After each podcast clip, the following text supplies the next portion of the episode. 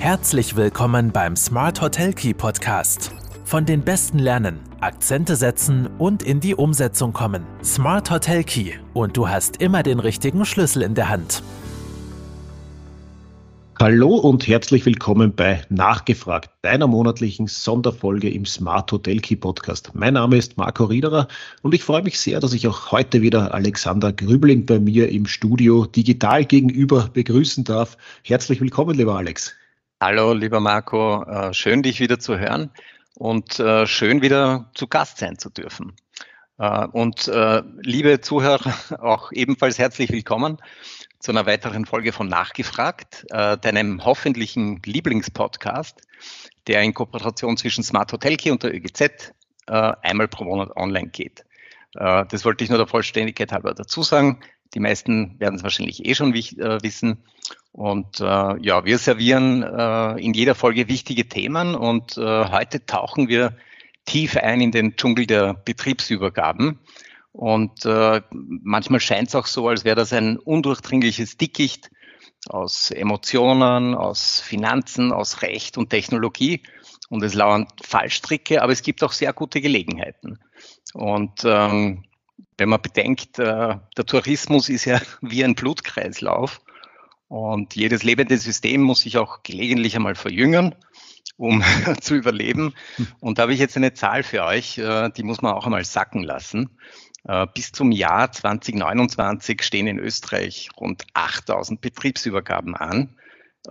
Äh, und 90 Prozent davon betreffen familiengeführte Betriebe. Marco, das ist doch eine, eine ganz schön äh, hohe Zahl, oder? Ja, vor allem, du hast, du hast ein wichtiges Schlagwort noch vergessen. 8000 Betriebsübergaben stehen allein im Tourismus an. Ja, ja, ja, also, ja davon gehe ich aus. Ja, dass wir das, ja. nur, dass, nur, dass das nochmal äh, äh, gefestigt ist. Äh, 8000 Betriebsübergaben bis 2029 äh, das sind Zahlen, die die KMU-Forschung äh, erhoben hat.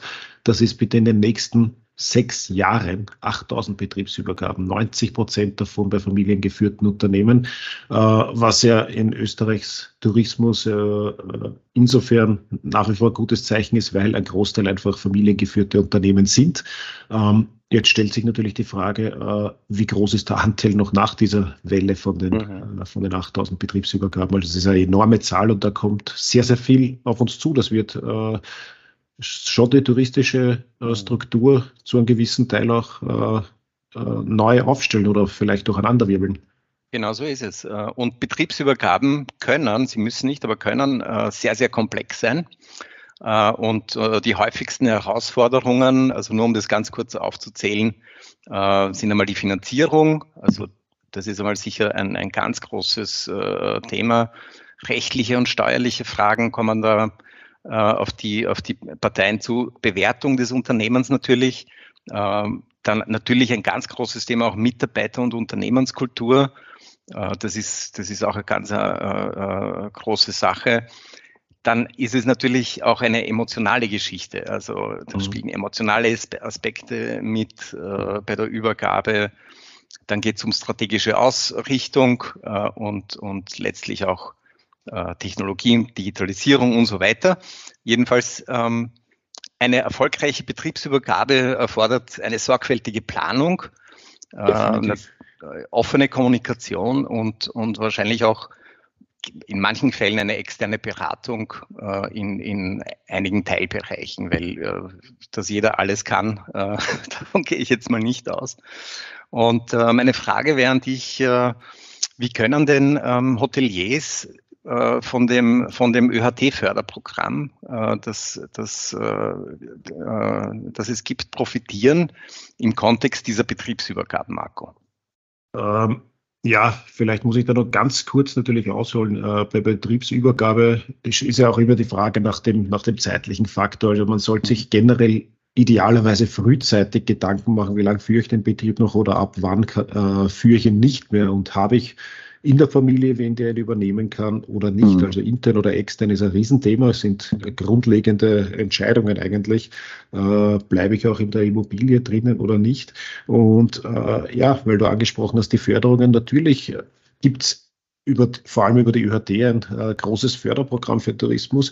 Und einiges davon kann natürlich gerade bei einer Übergabe relevant werden. Warum? Weil mit einer Betriebsübergabe sehr oft auch Neuinvestitionen, neue strategische Ausrichtung, vielleicht eine neue Gesellschaft, äh, neue handelnde Personen verbunden sind. Und da gibt es mhm. einfach verschiedenste Möglichkeiten, wie den Investitionskredit, der äh, äh, äh mit, mit niedrig also geförderten Zinsen ähm, äh, gute gut, äh, gut dotierte Kredite aufnehmen lässt für Neuinvestitionen.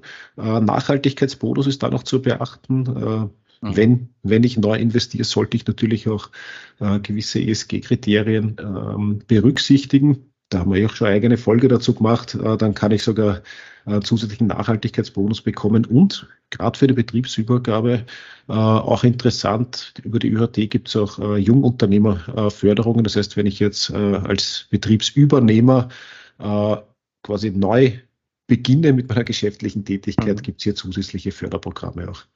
Mhm. Das muss aber nicht jemand aus der Familie sein. Das nein, nein, Grund, nein, das muss grundsätzlich nicht sein, aber wenn man jetzt vorher gerade die, die, Betriebsübergabe innerhalb der Familie angesprochen haben. Mhm. Und äh, kurz angesprochen haben auch die Emotionen. Äh, mhm. Das ist natürlich auch ein Thema. Ähm, das ist natürlich schwer, die auszuklammern in so einer, also gerade bei familiengeführten Unternehmen, äh, wenn man denkt, da gibt es seit Generationen, gehört einer Familie ein Betrieb und jetzt soll der übergeben worden äh, werden unter Umständen. Das ist natürlich schon eine harte Sache auch. Sehr oft, ja, aber das, das liegt liegt oft auch an der, an der Kommunikation oder, oder an der, besser gesagt, Nicht-Kommunikation. Also gerade ähm, gerade bei Betrieben, die wir auch in der Vergangenheit schon beraten haben, merken wir sehr oft, dass es doch immer Themen gibt, die unausgesprochen geblieben sind. Äh, mhm.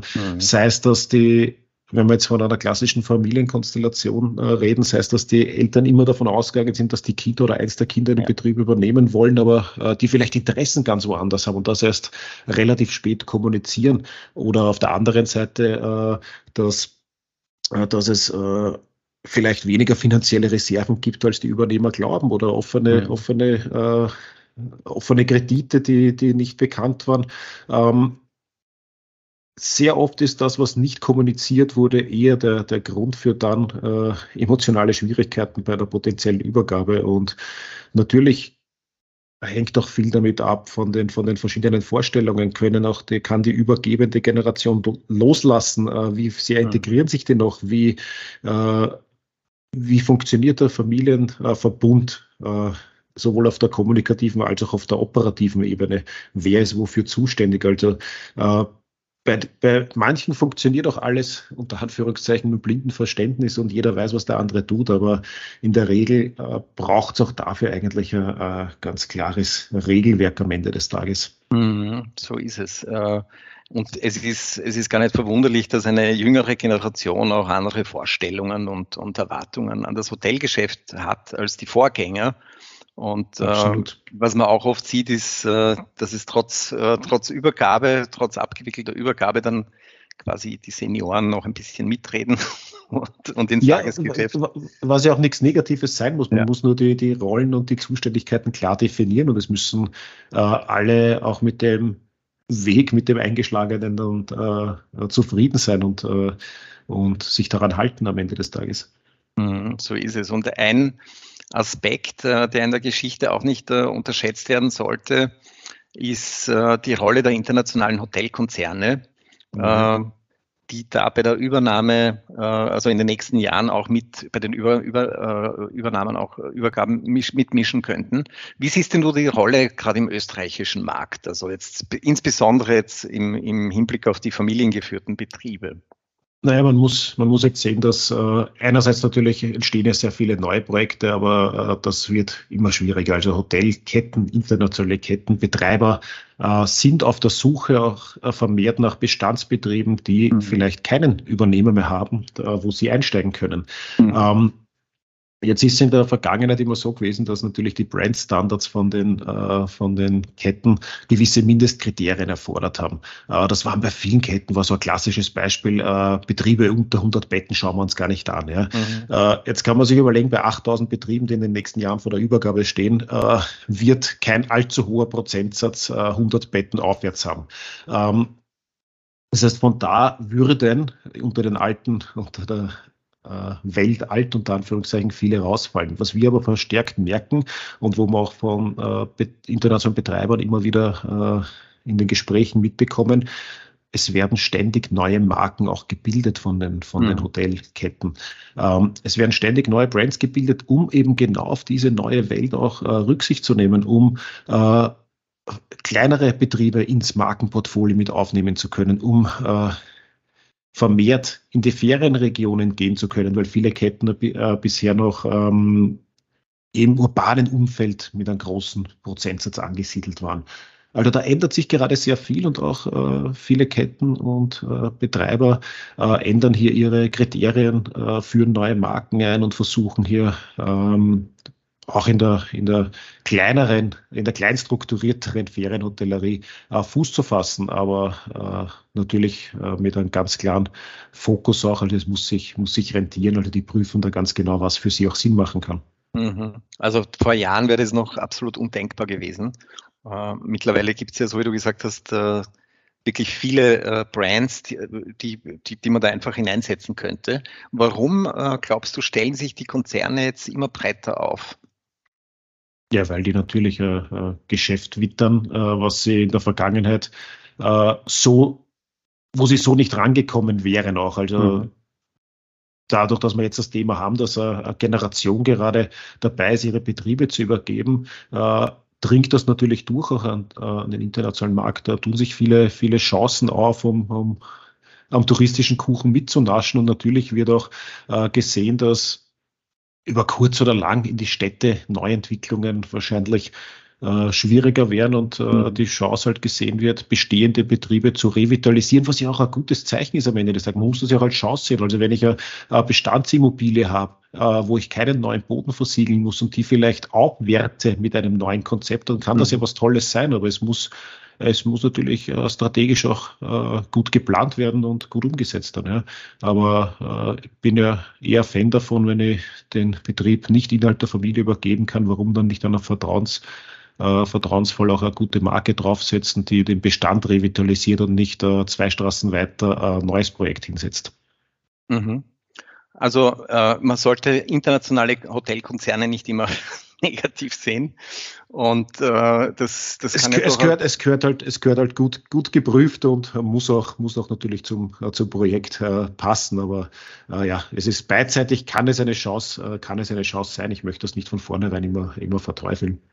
Ja, man darf ja auch nicht vergessen, ähm, ein, ein äh, Hotel, das betrieben wird, ist besser als eins, das leer steht und, und vielleicht verfällt. Das ist auch für äh, Regionen jetzt nicht vom Vorteil, muss man dazu sagen. Definitiv.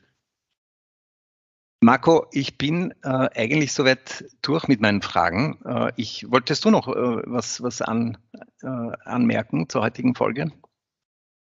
Ja, äh, das, ich glaube, ich habe es ganz am Anfang schon gesagt, sich rechtzeitig auch genug Zeit nehmen, wirklich. Äh, wir, mhm. wir wissen aus, aus vielen Begleitungen der letzten Jahre, äh, das Thema Betriebsübergabe, es wird oft nicht gesehen, was da alles auch noch damit zusammenhängt, äh, von, von strategischen Planungen, von Finanzplanungen, bis braucht jetzt der Übernehmer noch, noch vielleicht Ausbildungen, das kann sich jahrelang ziehen. Mhm.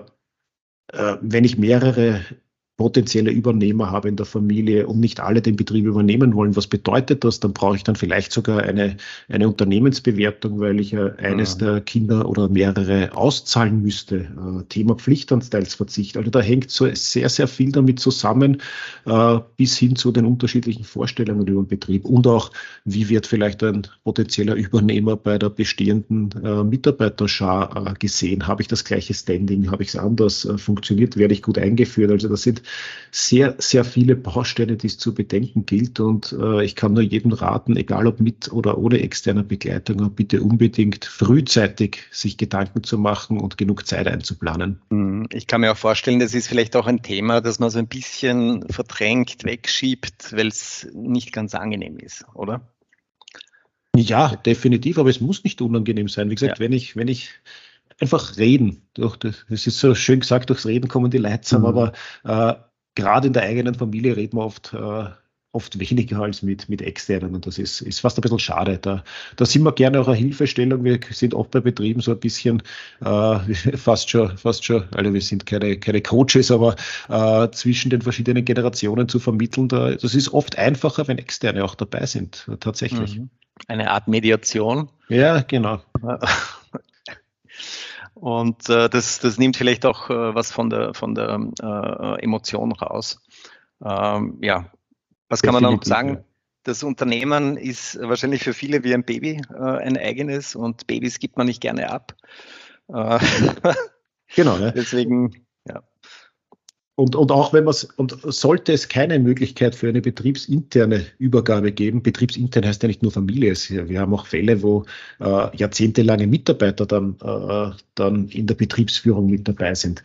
Ähm, aber es gibt ja dann noch genug Möglichkeiten, äh, zum Be Besitz und Betrieb äh, zu trennen in Gesellschaften, mhm. die Immobilie zu behalten und äh, zu verpachten oder mit einem Managementvertrag oder einem Gastgeber zu führen. Also selbst wenn es mit den Kindern nicht oder noch nicht äh, so funktionieren soll, kann man temporäre oder dauerhafte Lösungen finden, ohne auch den Betrieb äh, schließen oder veräußern zu müssen. Aber das muss man sich einfach im Detail anschauen und, und äh, ja, wer nicht plant, der hat es dann ein bisschen schwieriger. Der muss ja, dann Ad-Hoc-Entscheidungen treffen und ist ein bisschen vom Glücksrad abhängig. Genau. Und äh, das ist so, wie wir es äh, eingangs erwähnt haben, äh, man kann nicht alles selbst lösen. Oft braucht es auch eine Begleitung und wenn es bei den Verhandlungen irgendwie zu sehr zur Sache geht, liebe Hörer, und wenn, wenn die Vibes zu unterschiedlich sind, dann holt man sich am besten eine Beratung. Und ja, damit, glaube ich, ist alles gesagt für heute. Marco, vielen Dank. Danke, Alex. Ich wünsche dir noch einen schönen Tag und freue mich, danke. wenn wir uns bald wiederhören. Ich freue mich auch. Mach's gut.